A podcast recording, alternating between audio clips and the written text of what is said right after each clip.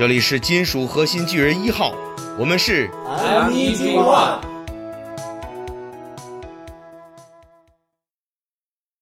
Hello，大家好，这里是金属核心巨人一号，我们是 M 一 G One，我是狂派宋老师。我是 Jazz Prime。那今天呢，我们就聊部电影吧。嗯这部电影呢，也是刚刚在中国大陆上映的《利刃出鞘》，英文名叫《Knives Out》。嗯，Knives Out，Knives 呢，大伙儿都知道就是刀刀刃那个复数嘛。对，Out 就是出来出去。哎哎，咱换一个翻译，嗯亮剑。呃，对对对，呃，这部电影是由李云龙主演，不是不是，那个这部电影呢是由这个莱恩·约翰逊作为指导，那主要的演员就是丹尼尔·格雷格、克里斯·埃文斯，呃，还有这个迈克尔·山农。那这部电影的上映时间呢是在北美的十一月二十七号上映，呃，在二零一九年的十一月二十九号在中国香港上映。嗯，这部电影另外一个名字呢就叫做《零零七智斗美队》。对对，呃，因为零七大战美国队长。对对对，然后这个美国队长大战零零七，这是下部。嗯，这个你还忘了一个人，General Zod。那、还真是哎。对，那所以这个电影呢，就是漫威的一个新篇章。什么呀，这都是。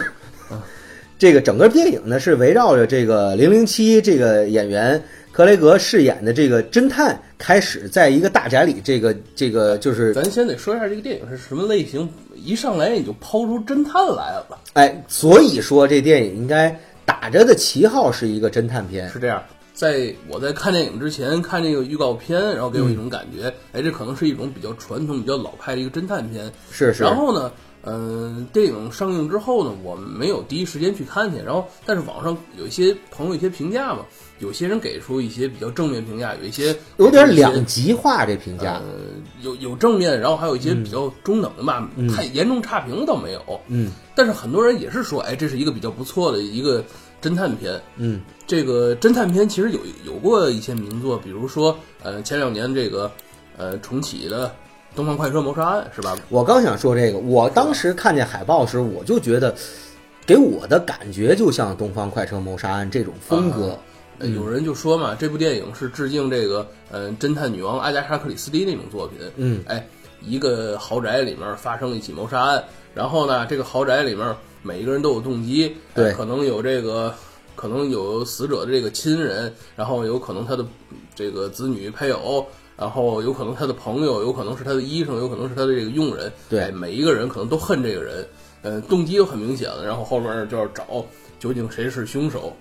我还开始还真这么想的，是吧？嗯，但是后来看完这电影呢，我觉得好像又有点不像纯侦探片，嗯，哎，又有包含了有很多就是美国社会现实的一些层面的一些问题，也也体现出来了。嗯总而言之，我觉得就是嗯，怎么说呢？如果你带着悬疑和侦探的这种心态去看，可能会最后有点不对路。呃，我稍微还想再说一点儿比较传统这个，嗯、都说像阿加莎克里斯蒂的电这个作品嘛，嗯，比较传统的这个侦探女王作品是这样，哎，可能一上来这个侦探到了某个环境去，然后一片祥和，哎，嗯大家可能比如说像尼罗河上惨案，就大伙儿上了一艘船，对这个。呃，阳光下罪恶呢，就是大伙儿去了一个岛上，东方它总得有一个规范好的场景，哎对以及罪犯就在这些人之中和足够的线索吧。我觉得是这样。嗯，首先就是它前面会有些铺垫，可能大伙儿还在聊天啊、交谈，还在玩儿。哎，这时候在电影过程中呢，哎，突然发生一起谋杀案。有谋杀案的人，因为这是一个，哎，像这个孤岛或者是这个船上，或者是这个火车上，它是一个封闭空间，所以呢，凶手就在我们几个人当中。这时候，这个侦探就要站出来了，往往可能还会有一个警察或者有一个什么样其他的人作为他的助手一块儿去查这个案子。嗯，比如说像《波洛》里面经常会有一个人叫黑斯廷斯上尉，这经常就是作为那个第一人称我去出现，嗯，读这就是读者去带入的一个视角，他跟着这个侦探波洛一块儿去查这个案子嘛，嗯，当然也有可能是其他的角色跟着这个波洛一块儿去查案子。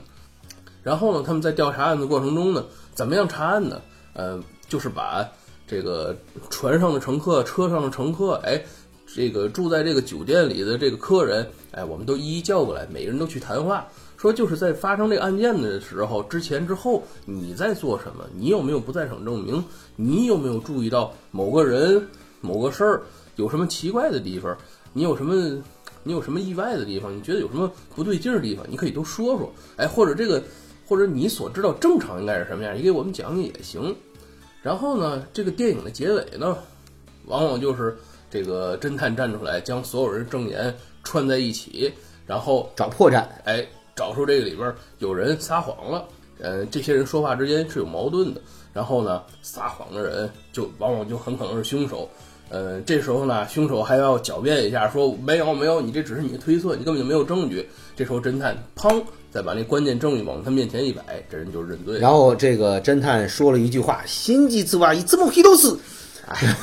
这都是后来的事儿，这都几十年之后的事儿。”啊，对，就就就就就是基本上是这个侦探片儿的套路。我觉得就是爵士说完以后，我觉得更像是类似于做应用题，就是他把所有的这些题干的这些这个都给你摆出来，然后让你逐一的分析，最后总能够这个从繁杂的信息里面最后理出一个最后唯一的真相，就是每一个信息都给你端在这个台面上，嗯都没有废信息。嗯，我觉得这是侦探小说应该就是约定俗成的一个模式，是吧？嗯嗯。我们还说回这个利刃出鞘，呃，我稍我现在多说一句啊，呃，我们还是更希望您看过电影之后再来听我们的节目。对，所以现在如果还没有看电影的呢，我们暂时先暂停一下。您呢收藏我们的这一期节目，或者是收藏《金属核心巨人一号》，然后等看完这个电影再听我们俩去嘚比。嗯 呃，这个电影一开始呢，哎，首先我们看是一个豪宅，然后呢，有一个女仆像给这个家的老爷送早点，嗯，哎，推一推开门呢，他们就发现，哎，这家的老爷已经死了，嗯，呃，死法是割喉，嗯，而且看这个迹象呢，像是自杀，嗯，哎，嗯、如果只是自杀呢，这个可能案子就这么简单了结了，但是，哎，还是，但是这个事件还是有很多疑问的。呃，时间就像一周后推，然后开始其他角色就慢慢登场，开始给大伙儿做介绍了。呃，死者呢，我们说的是这家老爷，他呀是一个呃悬疑小说家、侦探小说家，他创作很多作品。然后呢，就这大宅的主人，哎对，哎，然后呢，呃，这个老爷呢妻子已经去世了，嗯。没有在这电影里。老爷得有设定是八十多岁了，八十五岁，八十五岁，哎，对，嗯。这个老爷他去世是八岁八十五岁生日的第二天，嗯，他在八十五岁生日当天呢，嗯。哎，他的子女还有他的孙子辈人，还有他一些朋友都来给他庆生来，所以他们家开了一个 party，嗯。哎，当天夜里呢，他就死了，然后那个等发现这尸体已经是第二天早晨了，嗯哎然后呢，这时候，呃，正常来说的话，大伙儿认为这应该是个自杀，没有什么疑点。但是，呃，突然冒出来一个侦探，这个侦探是谁扮演呢？就是丹尼尔·格雷格。就是我们说的零零七，哎，对，哎，呃，最新一任的这个詹姆斯邦的，我我觉得整个这个刚一开场就弥漫出一个特别诡异的气氛，一个古堡，对吧？啊然后呢，豪宅，然后呢，又是一个侦探小说家的畅销家作者，他本身就是天天接触这个什么凶犯啊、悬疑啊这些，然后他他被杀了，他整天就在想各种各样的诡计。对，然后他死了，嗯。所以这个就整个充满着诡异气氛，嗯，哎，因为你知道，一般发生在什么大宅呀、古堡啊，都会有一个，就是把案发现场锁定在这个狭小范围内。嗨，嗯呃，刚刚我们说他是死者是住在一个豪宅里，这个豪宅是个乡村豪宅，嗯实际上跟周围居民是有一定距离，这就是一种变相的一种隔离嘛。嗯嗯啊，呃，这一家呀，除了这个老爷之外，他的妻子已经去世，然后他还有几个子女。嗯过生日时，这不也都过来了？有个大女儿，这个大女儿还有个丈夫，然后呢，他们家还有个儿子。呃，这个大女儿啊，自己有一家公司，哎，白手起家，说是白手起家，实际上他爸爸当初也借给他一笔这个这大女儿岁数也不小了，啊是看着他爸爸八十五岁，嗯，这这大女儿也得六十，看起来哎得有六十岁了。啊，嗯，她丈夫也年龄差不多，然后她这个儿子呢三十多岁，等于这是我们说的跟这个呃死者这个老爷子有关系的第一个这个家庭，哎是就是大女儿、大女婿和这个大孙子。对，哎，呃，然后呢，他还有个二儿子，这二儿子呀，嗯有了孩子，结婚有了孩子之后，很快就去世了。嗯然后呢，但是他媳妇儿还在，他妻子还在，然后还有个女儿。嗯这个女儿如今已经是这个上大学的年龄了。然后这个爷爷呢，因为挺有钱的嘛，所以就总支付这个孩子的学费。所以第二个这个家庭的这个符号呢，就是二儿媳妇儿对。带着孙女儿，对。对吧？那这个二儿媳妇儿呢，这个呃，看起来就有点儿怎么说，就是就是像六十年代嬉皮士那种感觉的半数。有一点儿吧。啊、对，因为我们刚才在说这大女儿看起来她的半数啊和她的气质和她的这个整个的感觉，就像商场精英一样，短发。呃戴个眼镜，就像女强人那种感觉一样。然后这大女婿呢，反正看起来也算是属于这种，这个就白领阶层吧，哎，就是上年纪有点儿年纪中年白领阶层这种感觉。这些人还是比较有钱，他们要超越普通白领的是。对，对对。然后这大孙子呢，就是是这个大女儿和大女婿生的这个儿子，是著名的这个美队的扮演者克里斯埃文斯演的。嗯，对，就是一个这个美国大男孩儿这么一个玩世不恭，对。然后对什么都不在乎，一个美国大男孩儿。对，二十多岁，每天游手好闲。这，个这可不止二十多岁了，呃，得有三十多岁了吧，30多三十多岁，一个公子爷，然后呢，每天就是长得还挺帅，金发，然后就是天天好吃懒做，嗯。哎，这是补一下这个刚才说的这这个第一个家庭，嗯，那第二家庭就是二儿子去世之后呢，这个二儿媳妇带着这个这个孙女儿还在，嗯那这二儿媳妇呢，看起来就这个就是特别长得这个外形就特别像嬉皮士那种感觉。然后她的是一个什么概念呢？就是她是一个网红带货小达人儿，或者说是那种看起来有点蠢萌的，但其实特别装腔作势这么一个人。嗯嗯，对，就是表面上还有特别强的优越感。嗯，哎，那然后这孙女儿呢，就是一个上大学的一个学生，她学这专业好像有点偏门儿，反正也看起来也未必能够有绝对的发展的那那个。他这个他这个孙女儿有点网上就是有时会说那种白左那种性质，啊，是是是是是，专业跟现实基本是完全脱节的，对。是一个纯理论性研究，而且是一个呃怎么说就有点政治向的那种研究。啊对对对然后那第我们再说第三个这个老爷子的家庭，哎，嗯。他有个小儿子，这个小儿子扮演者是这个迈克尔·山农。嗯。迈克尔·山农呢，前两年演过这个《超人钢铁斗士》里边那个 General Zod。就佐德将军，哎，对，然后呢，他还有一个呃妻子，还有一个小儿子。这个小儿子负责管理他这个，他父亲不是写小说嘛？这个家老爷写小说，然后这个小儿子呢就负责管理他父亲的这个呃出版的作品，每年负责这个编译出版，哎，这发行到世界各国，翻译成各种各样的文字。嗯出版业大亨，是，但是他不论怎么做呢，他所做的一切都是建立在他父亲作品的基础之上，他并没有真正自己做出完全属于他自己、没有独一无二的这种作品。他呢又特别想让他父亲这个作品进一步向前发展，哎，希望能够授权去改编影视，哎，这个授权费是能赚一大笔，他就希希望跟他父亲沟通这方面的事儿。呃，但是他父亲呢始终呃就不理他这茬儿，就拒绝让自己这个作品去改编去。然后他总会跟父亲说：“哎，我们这个作品应该如何如何。”他父亲说：“这不是我们作品，这是我的作品，这作品怎么改我说了算。”他他爸爸这么一说呢，他这小儿子也经常没辙，嗯是吧？反正就是活在父亲的这个阴影之下，或者说本身就就是吃爹的这么一个形象，哎，那然后他这个小儿媳妇儿是一个，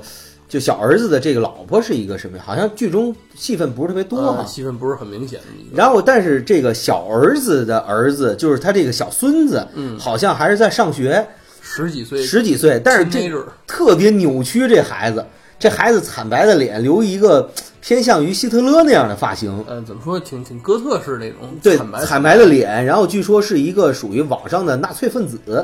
是吧？就是那个每天就是那种就热衷于政治，而且是一个天天泡在网上的网网瘾少年。嗯嗯，对，所以你你看这家里面就特别奇怪。这然后呢，都说完这家里面的主要成员之后呢，还有一个非常关键的角色，这个家人呢是带引号的，是这个人呢是这个老爷子的这个女佣女仆，嗯，她的名字叫玛塔。嗯啊，这个家里还有女仆，对，就是开始发现老爷子尸体的那个是女仆，嗯，另外一个身份就是我刚才说这个非常重要的玛塔呢，是一小姑娘呃，长得挺甜美的，她是护工。哦，这个玛塔不负责家里面的任何的打杂的工作，她的工作就是照顾老爷子，嗯。哎，跟陪老爷子聊天儿谈心，然后呢照顾就是算老爷子私人这个医生或者私人助理的这么一个私人个护士，啊私人护士，对，这就说的是这个玛塔是女主角，但这个女孩呢，就是长得呢，不是说就是咱们那说那种特别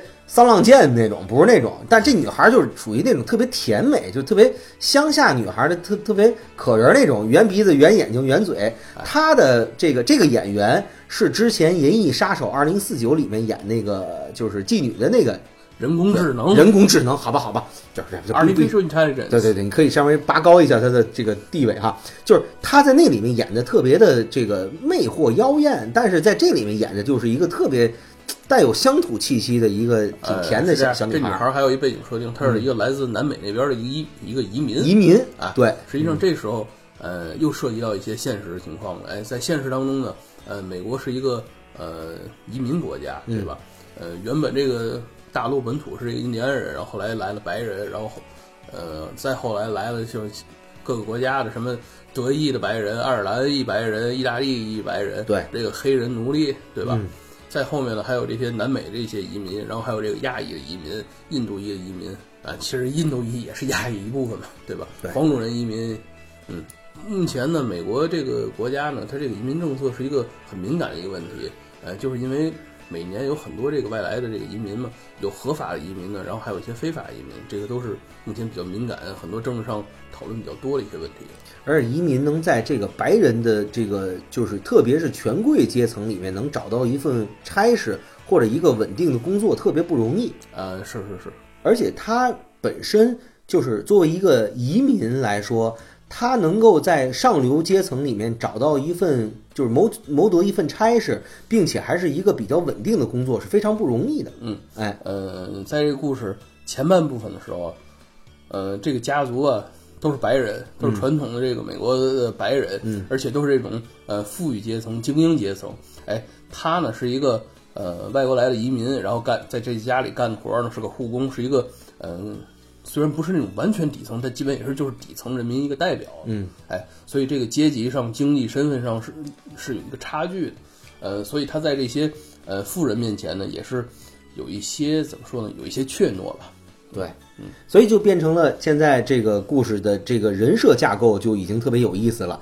这个高深莫测，对你这这时候等会儿啊，不好意思，再忘了还有一个特别容易被忽略的角色，就是这个大宅的主人老爷子的老妈。哎，还活着，对，然后当时就特别有意思，这老太太已经就是基本上听不懂人话了，老的。呃你想这老爷呃去世，这个老爷八十八十五，所以在介绍他这个这个老娘的时候，应该算是没说多少岁。就是说谁知道他多少岁呢？啊？我对。想想，就算二十岁的话，嗯。最起码一百零五岁了。对，就是一百岁往往上开了。啊，差二十岁也得一百零一百零五岁以上，所以这老太太呢，你看我们都忽略了这老太太，这老太太后面是一个关键角色啊，看起来是个挺没存在感的人。对，这个目光呆滞，呃嗯，老人年龄大了，一对百多岁了，目光很呆滞，然后也没什么话，对。不，不总说话。嗯。对，就是因为这样一个大家都忽略的这么一个角色，在后面的剧情中起到了关键作用。嗯嗯，对，那所以就变成了一个一堆，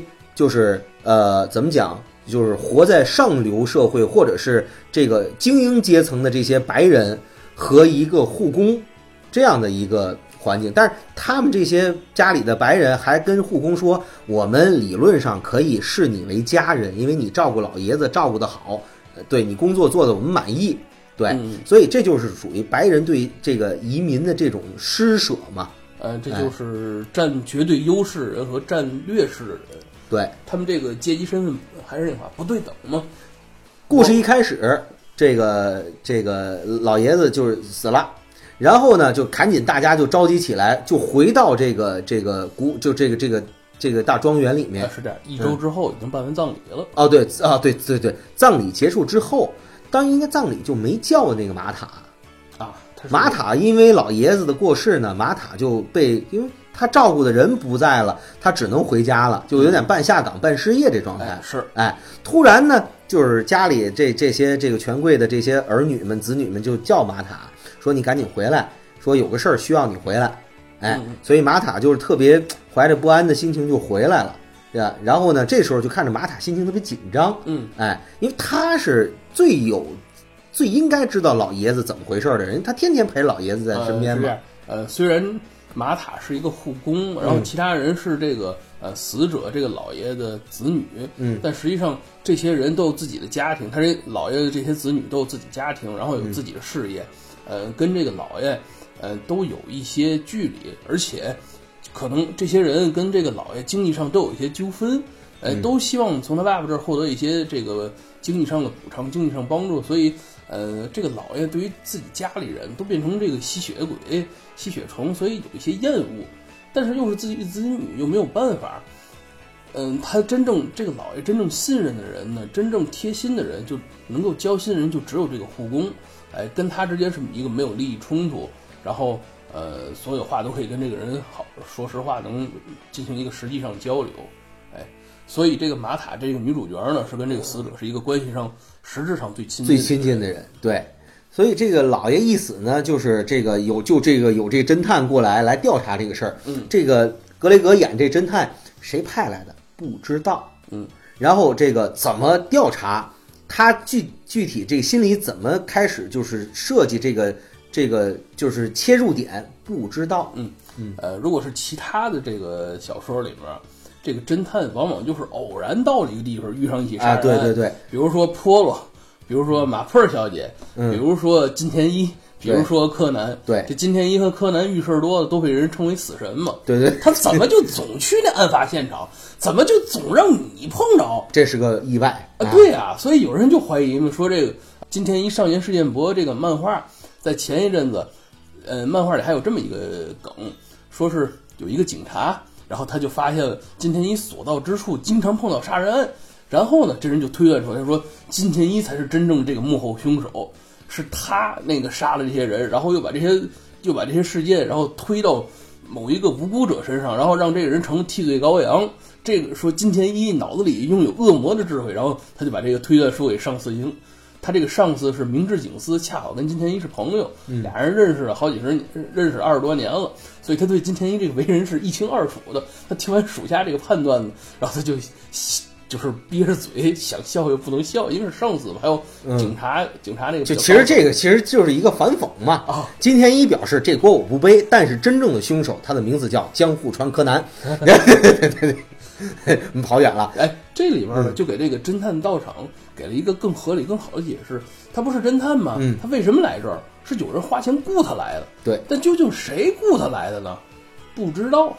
这个直接给他送了一信封，给他告诉他这边出了一起案件，希望他来调查。然后呢，钱信封里就塞了一笔钱，嗯直接塞的现金，都不是打银行卡里边。这收了人钱，那也只能替人办事儿了。最起码他也希望，他也确实也希望，哎，我到底是替谁调查这件事儿来的？对，哎，叫我到底是干什么的？他也想知道，也去解这个谜嘛。所以连带侦探、连带观众这时候全都蒙在鼓里，哎就不知道怎么回事儿。哎也就是刚才我们说的，它不像是正常推理小说或推理电影的模式和套路一样，它并没有把各种的因素一上来给你摊在桌面上，嗯，它上来还是属于那种糊里糊涂的这种感觉。啊，哎，然后这个这里面有一个特别有意思的，就是上来这个格雷格这个零零七，我们现在就就就叫就叫演员名字吧，或者咱们英文也不是特别好记，咱就说这个家族关系吧哎。，我我想起来，我稍微多说一点儿，这个丹尼尔·格雷格呀，他是个英国演员，他不扮演零零七嘛？我们都知道，这个零零七是个英国传统的特工，对，哎，所以历任扮演零零七的演员呢，一定都是英国就是。标准的 English。哎，对，嗯所以所以这个英国人啊，他说英语的时候发音是那种英国伦敦音，英国英国式那种英语。嗯嗯，然后呢，呃，美国人呢，他说英语是有另外一种口音的。然后这个美国南部这边又是有一种口音。对，这个丹尼尔·格雷格，我们平常看他扮演电影，他都是说这种英国口音。但是这次电影呢，他说是美国南部口音啊，是是是，哎这就是说我还真没意识到这个。嗯，哎，这就特别有有笑点。是是是，这就好像你听这个人平时说普通话，突然就开始改说方言一样，就特别好笑。就是怎么怎么说，就是你印象中这个演员都不会说方言，他一张嘴就是标准普通话，而且你在银幕内外，你一直见他说的是普通话，突然有一天他说了一个特别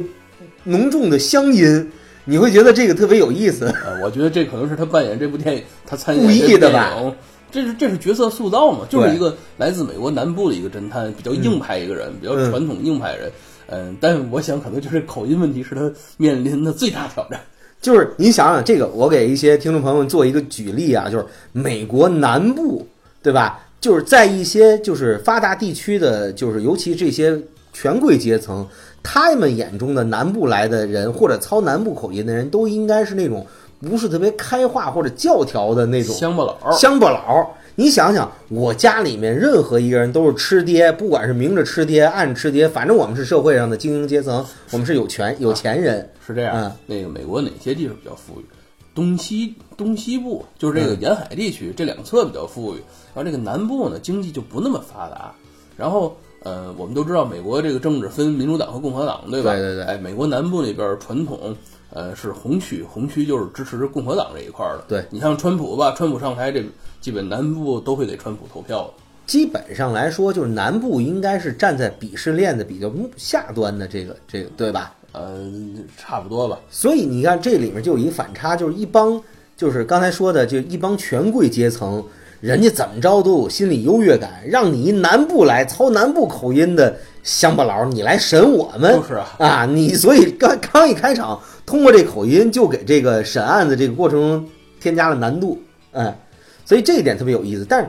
他这个格雷格这个作为侦探，他就是询问了每一个人，这个套路还是挺像传统侦探片的，哎就是你怎么回事，你怎么回事，呃，这还是我们说那么多，可能还电影还开场还没五六分钟呢。哎，对对对你看审问这个大女儿的时候，这大女儿明显感觉到就是家里那女强人，哎，而且还是属于那种就是她其实是以半个家长自居的，就是所有的弟弟妹妹孩子们全是我是老大，我是大姐，呃是没错。哎。父亲去世之后，我年龄最大，对。这家里我说了算。对。而且他平时自己这个管理一家企业嘛，对。嗯，他也始终是认为自己是白手起家，实际上嗯。他最早启动资金是他父亲给的嘛。对。啊，就是他其实对外一直说白手起家，但是其实他也是啃老族一个一一一员吧，哎，但比其他人可能稍微好哎点，稍微好点然后呢，他还有个丈夫，嗯这个丈夫总就是总认为，哎，这个企业是他跟他妻子共同拥有，但实际上，哎，他们这个结婚前签过婚前协议，嗯哎，这个企业是归于他妻子自己的，跟他这个丈夫没关系。所以她丈夫这里面一直是特别惶恐，就是他也哎正常，他就一直他就觉得一旦一有点什么事儿，可能这个事儿引发出来，就是老爹死，这时候变成这个一场崩塌，自己随时一无所有。呃，主要他是这样，他主要怕他这个被妻子，嗯，呃，扫地出门，嗯嗯嗯。哎，这个在外人眼里他是这个跟他妻子经营一个产业，但实际上他自己心里知道，他这个怎么说，就是他跟他妻子经济上也是不对等的，嗯。他是个穷光蛋，然后妻子是真正有钱人，哎，他他所以这这一对夫妻，这个表面和心不和啊，这个。貌合神离嘛，对呀、然后呢，这个就是这个，这是这个格雷格侦探先问完这个大女儿和大女婿，嗯，然后呢，他们的儿子就是这个老爷子的孙子，我们说的这个克里斯·埃文斯美队扮演的这个二世祖玩世不恭这个花花公子，当时没在，嗯，哎，所以就错过了这个侦探的问话。呃，第他没有第一时间登场，对，他只是在大伙儿的叙述里面，哎，是有这么一个人，对。就说有这么一个人，他挺混的，然后连这个老爷连爷爷葬礼他都没来，这个人太混了，对，所有人都在骂这个人。然后呢，后面就是碰到了这个呃二儿媳妇儿，就我们刚才说、这个网红小达人儿啊，嗯。然后这个特别虚伪的，然后打扮的特别像就是六十年代这嬉皮士的这个，对。他年轻时基本就是嬉皮士，啊，对对对对，就是格林威治村那那半数，对，哎差不多。哎，有点像当年琼贝斯和那个那个怎么怎么就差不多那种风格，穿衣服也是那风格。然后问他的时候呢，开始他一直端着说，哎，你看我就是一文艺女青年，怎么样？就那个架势盛气凌人。嗯，但是问几句之后，明显感觉到他心里有鬼。嗯，哎，但是呢又不好说。言外之意就是说她的丈夫就是这个老爷子的二儿子死了之后呢，她还继续和她的这个呃女儿，就老爷子孙女儿，一直在吃老爷子，嗯啊，就吃这个公公，哎嗯，也没明着吃，哎是让这个老爷给他这个女儿，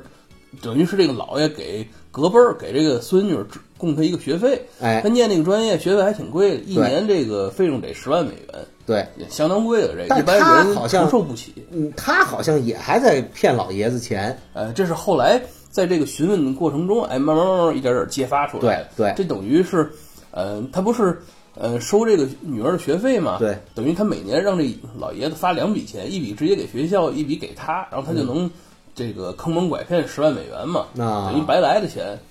但是他连着这么算做了，应该是三年吧，做了嗯三年之后，被这个老爷子发现了，然后老爷子说：“告诉你，今年我还会负担他学费，但是我不会再多给你一笔钱了，你总骗我。但是而且以后我也不管了，以后什么钱我也不会给给你，你自力更生，嗯，你自己想办法去吧。对。那然后先继续说，这个侦探又问到这个小儿子的时候，就刚才我们说这个演祖德将军，这个演员叫什么来着？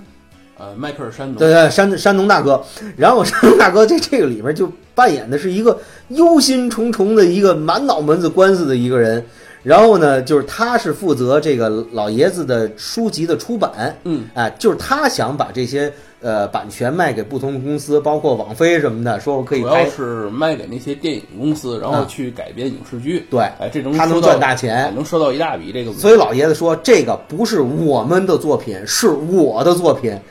老老子说不改，你就没资格改。嗯对，所以他一直是活在这个，就是老爷子随时翻脸，他一无所有的这个恐惧之下。呃，实际上也属于是一种另类的寄生虫。对对对对。然后另外呢，就是说的这个，刚才说受到资助的这个小孙女儿和这个小孙子，嗯哎，这孙女儿呢，就是学了一个特别，反正就是特别偏门儿偏门儿的专业，明显不实用，人又是一个社社运爱好者，是吧？看起来就是白左。呃对，就是你看他那半数，他就就典型是白左那个那个，就是白左女孩儿现在这个半，数。我们支持移民，我们支持这个呃多元文化，对就是这样。然后呢，这个小孙子呢，就是一个十五六的一个未成年少年吧，啊，就是正好是那种逆反心理那年代，谁说话他也不听，谁说话他也不理，每天就拿着手机哎啊，对，每天查来查去，要么就是他就就就是就是小纳粹吧，我们叫这小孙子小纳粹。就是他家里亲戚都说，哎，这孩子脑子有病，这孩子是个纳粹，对对对，这 反正没好话。反正你看这家子基本上没有什么正常人，或者说也不能说没正常人，就是这家里面一一训着一信着盘根这个抛底的去查，每个人各怀鬼胎。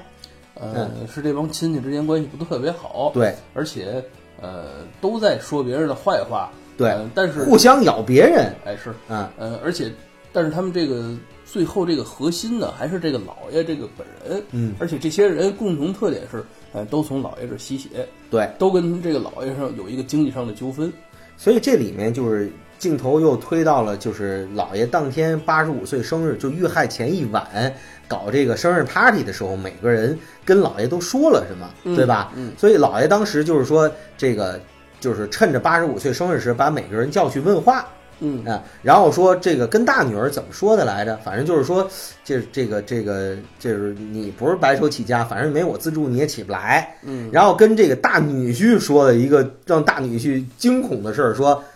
小子，你在外面偷人儿养这个情妇，你别以为我不知道啊！”就跟帮拍一张照片，证据可在这儿，对，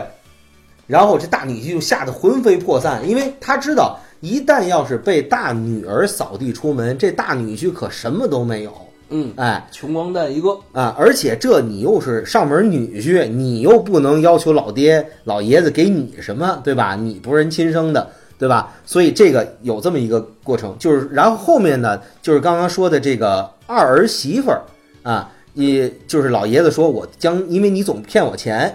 老爷子察觉了，三年之后察觉说我未来将不会再资助你，今年是最后一年，也就是说。把这个二儿媳妇和孙女儿上学的钱也都断了，这又是一个老爷子做出一个很大胆的决定。哎，另外呢，老爷子好像还跟这个就是小儿子，就精英出版的小儿子说，这出版权我要拿到手里面，就是我拿回去，不要再就不会再给你了。你不用再负责经营我的作品，对，你自己找点事儿干，你想干什么去干什么去，但是我的作品不会交给你了。等于小儿子就那一晚上失业了。嗯，哎，等于也就是说，在那天晚上，老爷子剥夺了很多人的，就断了很多吸血的这个管道。嗯，哎，其实老爷子是为了这个怎么样？不是，老爷子是觉得儿女们这样不太好。嗯，他希望儿女们得成长，不应该活在吸他血的这个这个过程中，把自己给废了。哎，老爷子是一片好心，但他做这个决定确实伤害了这个是一直以吸血为生的这些子女们。呃所以乍一看，每个子女或者说被老爷子做出决定之后的这些子女，都有杀老爷子的动机。而且杀死这个老人之后啊，嗯，呃，这些子女都有机会获得遗产，对。哎，能获得大笔的钱，这是他们最重要的动机。所以在调查这过程中呢，这个零零七这个这格雷格就是每次说完以后就打断的时候用一个钢琴键当一敲嗯，啊，所以就感觉这侦探好像还有点来头，还挺凶的。哎，但是尤其在调查这个我们刚才说老爷子这护工这马塔的这个过程中，发现马塔特别不自然。马塔有一个毛病，只要说谎话就呕吐。这也是一个呃挺特殊一个设定。对呃，这不是一个正常人都会这么做，这不是一个普通人。哎，这就是给他一个设定说啊，第一，这个人不能说谎；对，第二，这个人说谎，如果他说谎啊，就会有一个特殊的反应。我觉得这就像解应用题的一个最关键的一个一个一个因素一样。就，呃，这就好像死亡笔记一样，嗯你不要纠结这个死亡笔记是功能是怎么运作，你就告诉他，你就明白啊对对对对是写就会对对对死一个人，他只要一说谎话，他就一定会怎么怎么样。对，所以在在这个过程，我当时看电影看到这儿的时候，我就觉得这是一特别了不起的侦探悬疑片儿。然而不是，我觉得不是。呃，嗯我说实话，其实我还是被一个呃怎么说习惯性思维限制住啊，我也是惯性思维。啊，呃，我看到这儿，我想，哎，这个人他他说了这个撒谎会吐，但其实他这个是装的，等到最后他一定会撒谎。啊，对，后来发现竟然没有。啊，他确实就是这样，撒谎之后就会如何如何。总而言之呢，就是每个人都有自己的小九九。嗯但最后呢，真相其实并不是这个。嗯，对，呃，爵士，你给引一下后面，因为我们最终呢，还并不是想把电影梳理一遍，嗯而是说这个里面一些我们发现有意思的一些内容和一些细节。刚才咱们说这么一点，说这嗯个电影，我们一直认为是侦探电影，我也是抱这种心态去看的。但是当我看完之后呢，呃，我觉得比起侦探电影，更偏向一个悬疑电影。在侦探电影之前啊，哎，我们这世界上先有侦探小说，呃，比较有名的，比如说呃福尔摩斯的这个探案，嗯，对吧？还有我刚刚也说侦探女王阿加莎克里斯蒂的这个小说，呃，赫尔克里波罗呀，然后马布尔小姐呀，呃，他也写过一些悬疑小说，其中比较有名的《无人生还》，这是大伙儿都知道一个名作。一群人到了一个岛上，十二个人到岛上，然后有一首童谣，每一个人都按这个童谣这个相同死法，这个就去世了。等事后呢，别人再来岛这个岛上，发现十二具尸体，也不知道凶手是谁。哎，所以这故事有叫哎十二个小黑孩儿的，另一个名字叫无人生还。所以说，在整个这个过程中，就是后来我就发现，这个诡异的气氛比开场的那一点点慢慢就淡了，就减弱了。嗯，反而后面就带出来各种，就是美国现今社会层面的一些特别有表征性的东西。呃，是不是他们不都说致敬阿加莎吗？对，如果是致敬阿加莎的作品的话，侦探像要这些人就要询问一下证言嘛。对哎他获得这个证言，最终是对这个呃解解这个案子解谜是有帮助，这是一个每一个人这个证言都是线索。嗯、但是这里面呢，嗯、前面确实侦探也是向所有人询问了一番，呃，询问完之后，最终获得的是这些人每个人都有动机，对，但是对于案子本身的帮助并不是很大。所以我觉得整个这电影在中途就突然变成两个电影，前个前半部分是侦探的模式，哎，后半部分呢好像就变成了一个叙事模式一样。对而且在这电影呃中间的时候，就已经把一个真相告诉我们了，对是一种上帝视角。对，哎，它不是以某一个人为视角，它是一个上帝视角。呃，顺便还综合一下之前这几个人证言，就已经告诉你当时发生了什么。至少从，呃，至少从我们之那一刻所知道的，确实就发生这些事儿啊。所以我觉得，你看啊，就在整个的这个询问的过程中，我就明显感觉到，这个每一个家里面的这个家族成员的这个表达和表述，就特别脸谱化。你发现没？就是好像每一个人的这个问题，就代表社会一类人，就是美国当今社会一类人，就特别明显。所以我我就觉得，就是特别有那种代入感。嗯。所以到后半程的时候，我觉得就不太像侦探小说的这种感觉的路数，更偏这个悬疑性质。对对对，嗯嗯，这个传统的这个推理小说啊，哎，有个这么十诫，这个十诫实际上就是各种各样的规定吧。我给大伙儿念一下这十条啊，哎，首先这个第一条，这个凶手或者是这个罪犯必须是这个故事里之前登场过的角色，你不能说这个。啊！毫无预兆，突然一个新角色冒出来，这人是凶手，这个不行。就是凶手就在我们其中。哎，对，哎，对，这凶手你之前看过他脸长什么样，你认识他，对吧？他可能隐藏自己身份的，起码你知道确实有这么个人。凶手就是导演，凶手就是管家。The butler did it。啊，第二条呢，就是说这个侦探不能用超自然的手法。或者怪异的方法探案，比如说你不能找一个灵媒，找找个人算命，算出来这个凶手是谁，你不能，这不能，你必须得靠脑子，靠这个线索去推理出来。你这个东西必须，就是你这个逻辑必须得能说得通，就不能有这个灵异的东西，哎，所以不能出现奇异博士这种，所以我们就剥夺了本尼迪克特·康伯巴奇以后继续担任福尔摩斯演员的权利，哎，以后就不要再演这个戏了啊，哎。第三条是这个犯罪现场不能有超过一个秘密房间或通道。那个有一些作品里面可能说，哎，这个侦探故事里边有一个密室，嗯，哎，这个密室是一个有个隐藏门之类的。你要是有一个隐藏门还可以，你要是太多了，这故事就没意思了。对，他这个人这个隐藏门就成了一个怎么说任意门瞬移一样性质。你看起来是密室，哎，其实这有隐藏门；你看那儿看起来是个密室，又有隐藏门。你总是。同怎么说？同样的招数就没劲了，这个聚焦就失焦了。哎，嗯。还有第四条呢，是这个这个凶手作案的时候呢，不能使用尚未发明的毒药，哎，或者说需要这个特别深奥的科学去解释装置。就说你使用这个毒药，你可以说是这个砒霜，或者这个呃鹤顶红啊，氰化钠啊，氰酸氰酸钾。嗯，哇，你是我们这随口张牌。脱口而出多少种杀人利器，就是这种，呃，就是这种药品是一个我们常识中确实存在的一个东西，然后使用起来也比较便捷。你不能是一个特别夸张的药，然后这个见效还特别麻烦。哎，这个就是你这个药品是有一个现实实际的一科学依据，你不能自己虚构一种胡。这胡说的药，哎，胡说一种食品，然后结果这人吃了，啪，病死了。你这是别人是猜不出来的。吃完一种药，六六十年之后，这人死了。这药还挺好啊，是吧？对对对对对。嗯，本来这人活到二十多岁，结果活了六十多岁。这个第五条是说，不准有中国人出现在故事里。啊？这是什么意思？就是我这个侦探小说诞生比较早的时候，像这个像。呃，十九世纪、十九世纪末，或者是这二十世纪初这段时间，嗯，那个时候啊，呃，西方世界对于中国还不是那么了解，所以他们那时候总往往会认为来自中国、来自东方的人具有神秘的力量，比如说啊，呃，会飞檐走壁，嗯，然后那个，比如说这个这个房间有一个特别小的孔洞，哎，这个中国人可能就会一缩骨功，他就能钻进去，或者说这个房子，呃，这个密室是在三楼。那个唯一的楼梯还被堵住了，那什么人能上去？哎，这中国人飞檐走壁，他就能爬上去。你这么写不行，你就得必须解释清楚。呃，能做到这件事儿的人是任意一个人都能做到事儿，你能做到，我能做到，你不能是一个特有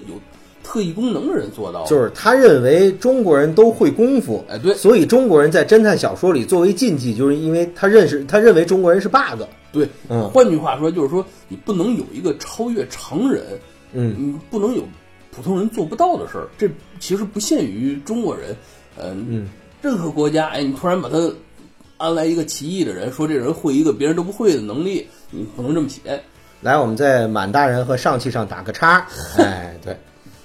啊，对呀，上气砰一拳把墙打个洞，你这个是不能有。对对对，满大人根本不用拳，直接那戴戒指，人有钱。哎 啊，这个第六个呢是说。侦探不得用偶然事件或者不负责任的直觉来侦破案件。你不能说我胡猜这人是凶手，我我就认为凶手是他，我也没有证据。你说谁是凶手，你就你就必须得把你这个判断他是凶手这个依据说出来。别说了，我问导演了，我看剧本了。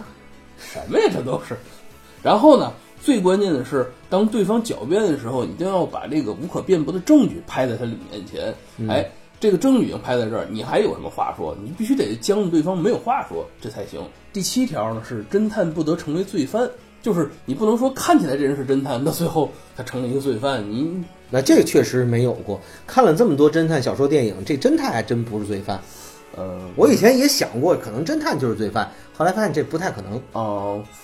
我没有看过这部作品啊，我以前听人说好像是一部明智小五郎的作品，是说看起来，呃，这地方发生发生一个凶杀案了，嗯，然后有人看起来像侦探，哎，调查了一番，这时候突然又冒出来其他人，然后。把这事儿整个又梳理一遍，然后就是说，原本这侦探是凶手，新来这个侦探是明智小五郎。嚯，这个也太太拧巴了，反转的都像麻花一样啊！这明智小五郎也是日本传统作传统这个侦探作品里面一个比较有名的侦探形象。嗯，这也是那个名侦探柯南里面那个毛利小五郎，嗯，他的原型。毛利可锅喽。嗯，第八条是说，呃，侦探不得根据小说中未向读者提示过的线索来破案。换句话说，呃。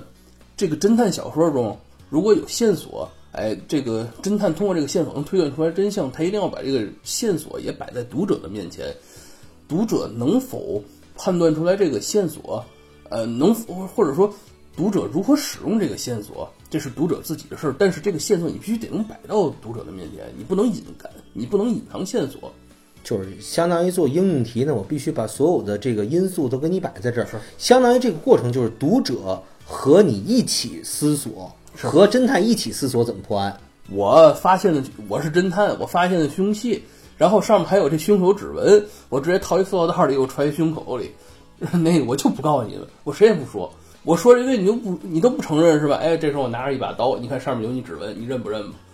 你你必须有，如果有这么一个东西的话，有这么一个无可辩驳的证据，你必须要摆到这个读者面前，而且是同步让第一时间让作者和这个让读者和侦探同时享受到，或者说 get 到这个这个里面的所有因素。是，哎，呃，我们也说过，这个侦探往往就是读者的一个视角嘛，对，或者侦探的助手是读者这个视角。第九条呢是这个这个侦探的笨蛋朋友，比如说华生啊、黑斯廷斯，哎，他们这个。呃，必须将自己的判断毫无保留地告诉读者，而且这个助手这个智力啊，往往可能要低于一般读者的智力，就是让读者会有一个往下读的一个排斥，就是说他说错了，一看他那判断就是错的，我们继续往下看 啊啊，就推着你往下，这也是一个套路。嗯嗯嗯，哎，还有第十的时候，就是说小说里如果有双胞胎或者长相极为相似的人，这就必须提前告诉读者。嗯，在很多这个侦探作品里都有这个双胞胎互换身份这个轨迹嘛，对吧？你提前就得告诉大伙儿，你不能就是比如说这不在场证明吧，呃，明明这个人有不在场证明，最后你告诉大伙儿说，哎，这人是个双胞胎，那就太太搞了，这个得提前跟人家说，对，这是撒家，这是加龙，这是二爷，啊，对对。呃，一说起这个双胞胎，我想起另一部作品叫《致命魔术》。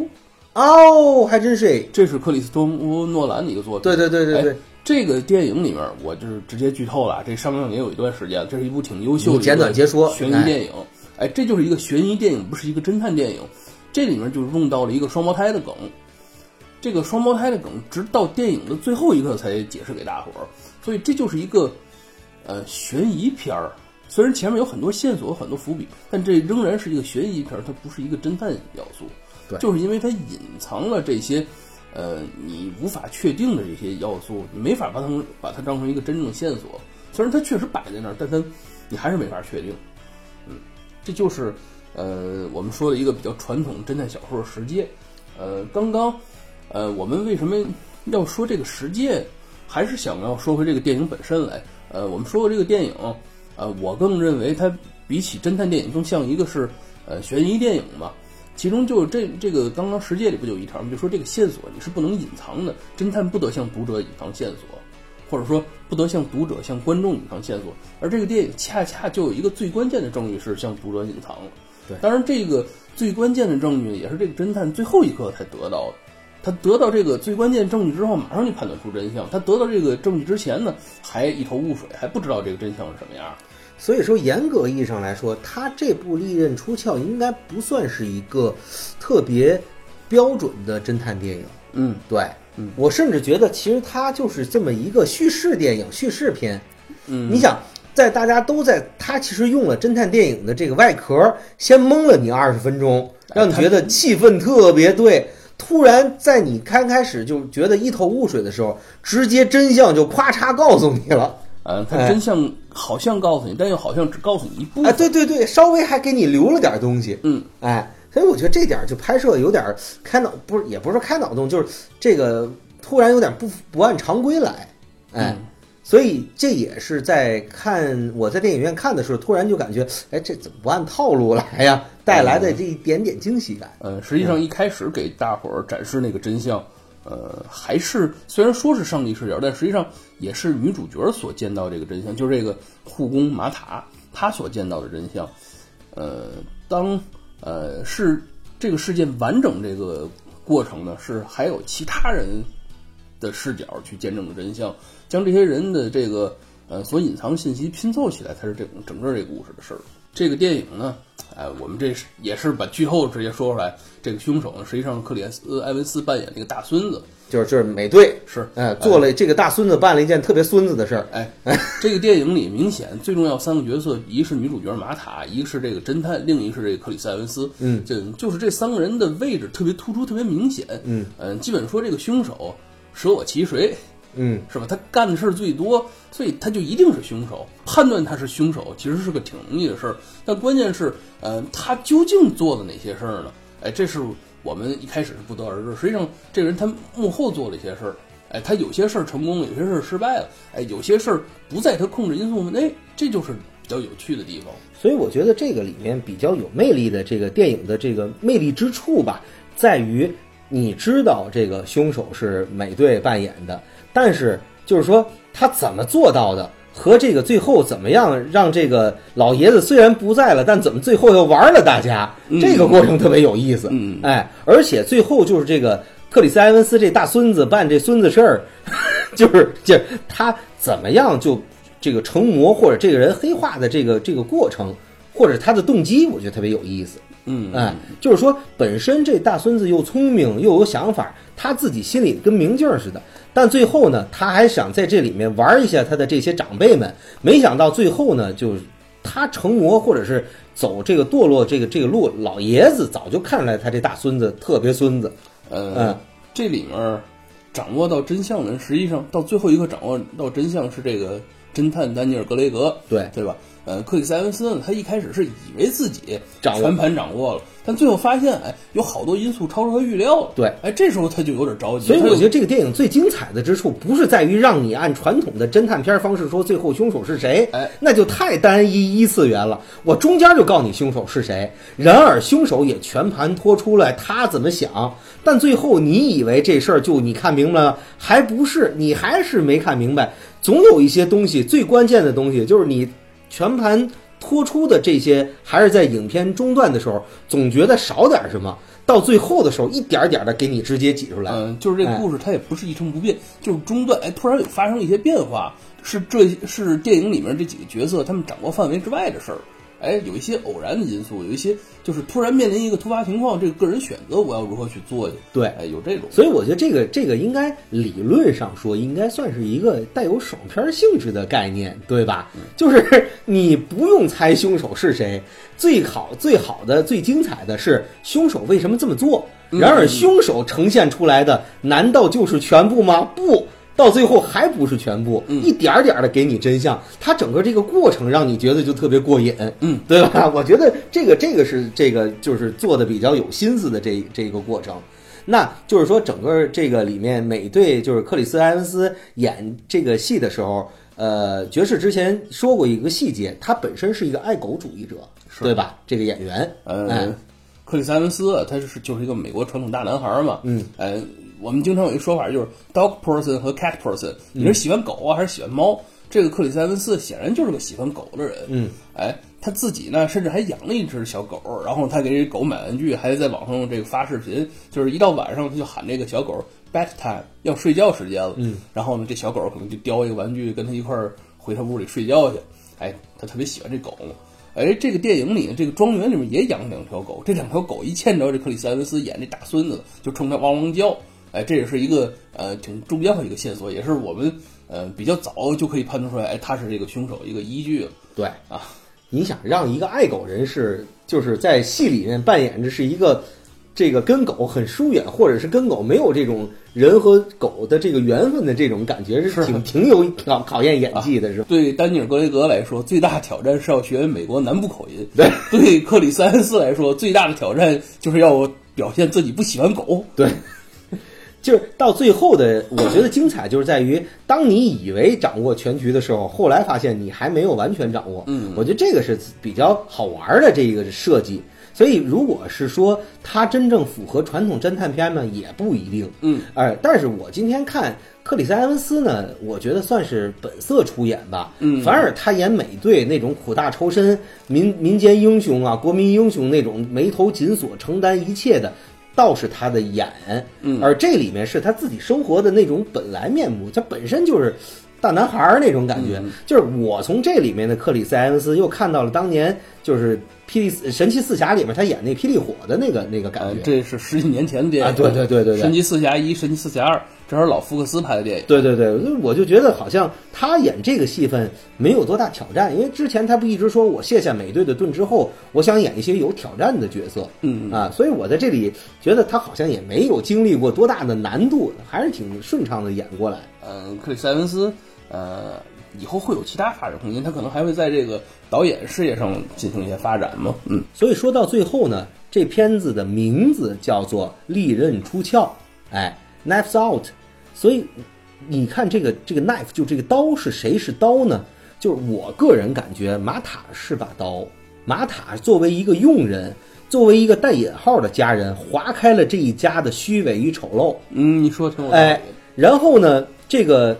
这个克雷格这个这个侦探又是一把外来的刀，去划开了真相。嗯，哎，等于一个是暗线索划开了这个家的这个问题，一个是这个明线索把这个命案解决了。呃，你要这么说的话，呃，克里斯·埃文斯也是一把刀，哎他就是那个逼近主角最危险的一把刀。所以应该说，这个三个这个主角有每个人都是不同作用、不同性质的刀。嗯，哎，这个利刃出鞘，首先利刃有可能是这个有危险的，有可能是解决问题的。所以不同的人扮演不同的刀出来，造成这个不同的后果和这个交织起来，三把刀在整个一个故事中有这个交集，三把刀同时划开一些东西的时候，有的划开表面，有的划开深层次，有的是作为关键线索的导火索，所以整个这故事就特别有意思。是，哎，我觉得这名字起特别好，哎，嗯，像这个刀呢，在不同人手里是有不同作用。哎，这个你拿到厨房是切菜，对吧？你拿到客厅它是个展示品。哎，你如果扎到别人肚子上，那就是一个凶器。对所以这个刀本身是无分善恶的，关键是使用刀的人是做些什么事儿。其实这片子里面，我记得最有意思的一组镜头啊，就是这个老爷子的那个画像嘛。嗯，你看那画像一直是似笑非笑，好像看破一切的感觉。呃，是这个哎画像，呃，如果观众我们呃之前看过电影或者还没看的话，就这个呃，他们这个豪宅里面有一幅老爷子正面一个画像，这个画像出现了好多次。对，嗯，其实就象征着这种老爷子一切，老子死了也能把你们这帮孩子们玩弄于股掌之中。哎，呃，这个老人在电影刚一开始就死了嘛，对呃，之后有些插叙里面他还会登场，但是电影后半部分这个演员就不再登场，再出现的就只是这一张画了。对，用一张画概括了所有的交错复杂的情绪。嗯哎，我觉得这个就是影片最后一个特别清晰的符号，也是一个亮点。嗯，哎，好，呃，我们今天这节目说的也挺多了，呃，总体来说啊，呃，这个《利刃出鞘》这部电影还是一个呃挺值得一看的电影，尽管它不是一个传统意义上的一个侦探片，呃，但也是一部呃比较优秀的一个悬疑片。呃，导演呢，莱恩·强森，他也是之前《星球大战八》这部电影的导演。对，呃，《星战八》呢，这部电影褒贬不一。呃，有些人给这个很好的评价，有些人给这个比较负面评价。呃，但我相信绝大部分人看了《利刃出鞘》的话，都会给一个相对正面一些评价。呃，我们相信您在看过这部电影之后呢，是不会觉得说我看完这部电影啊，我浪费了时间，浪费生命。呃，我们还是觉得您看过这部电影之后会有一个很好的感受。而我们今天的这个聊这部电影的想法呢，也并不是想带你再重温，或者是呃你不想去电影院而听我们就觉得看完这部电影，这不是我们的目的。我们的目的呢，还是希望呃在有些这个环节上故意隐去，还是希望你留一些惊喜去影院去看。是哎，呃或者说你二刷。是，哎，也许您之前看过电影了，也许没有看过。呃，总之，呃，我们还是希望您听我们这期节目，有机会还是去再去看看。呃，现在这个电影还在电影院上映，呃，现在去的话还是有机会的。所以我最后的概括就是，有时欣赏一部类似于这样题材和这样性质的电影，它本身的这种设计和架构，往往它的精彩要高于故事的剧情。嗯，就是你看他怎么样，导演怎么样拿捏或者怎么样设计这个东西，这个里面其实才是我们今天想带着大家呃去呃告诉大家有这样一种享受方式。嗯哎，对。那今天呢，我们这电影就聊到这儿。呃，一句话，有兴趣还是去电影院去看看吧。嗯啊，好，今天就到这儿了。这里是金属核心巨人一号，我们是 MEG One，拜拜。大家再见。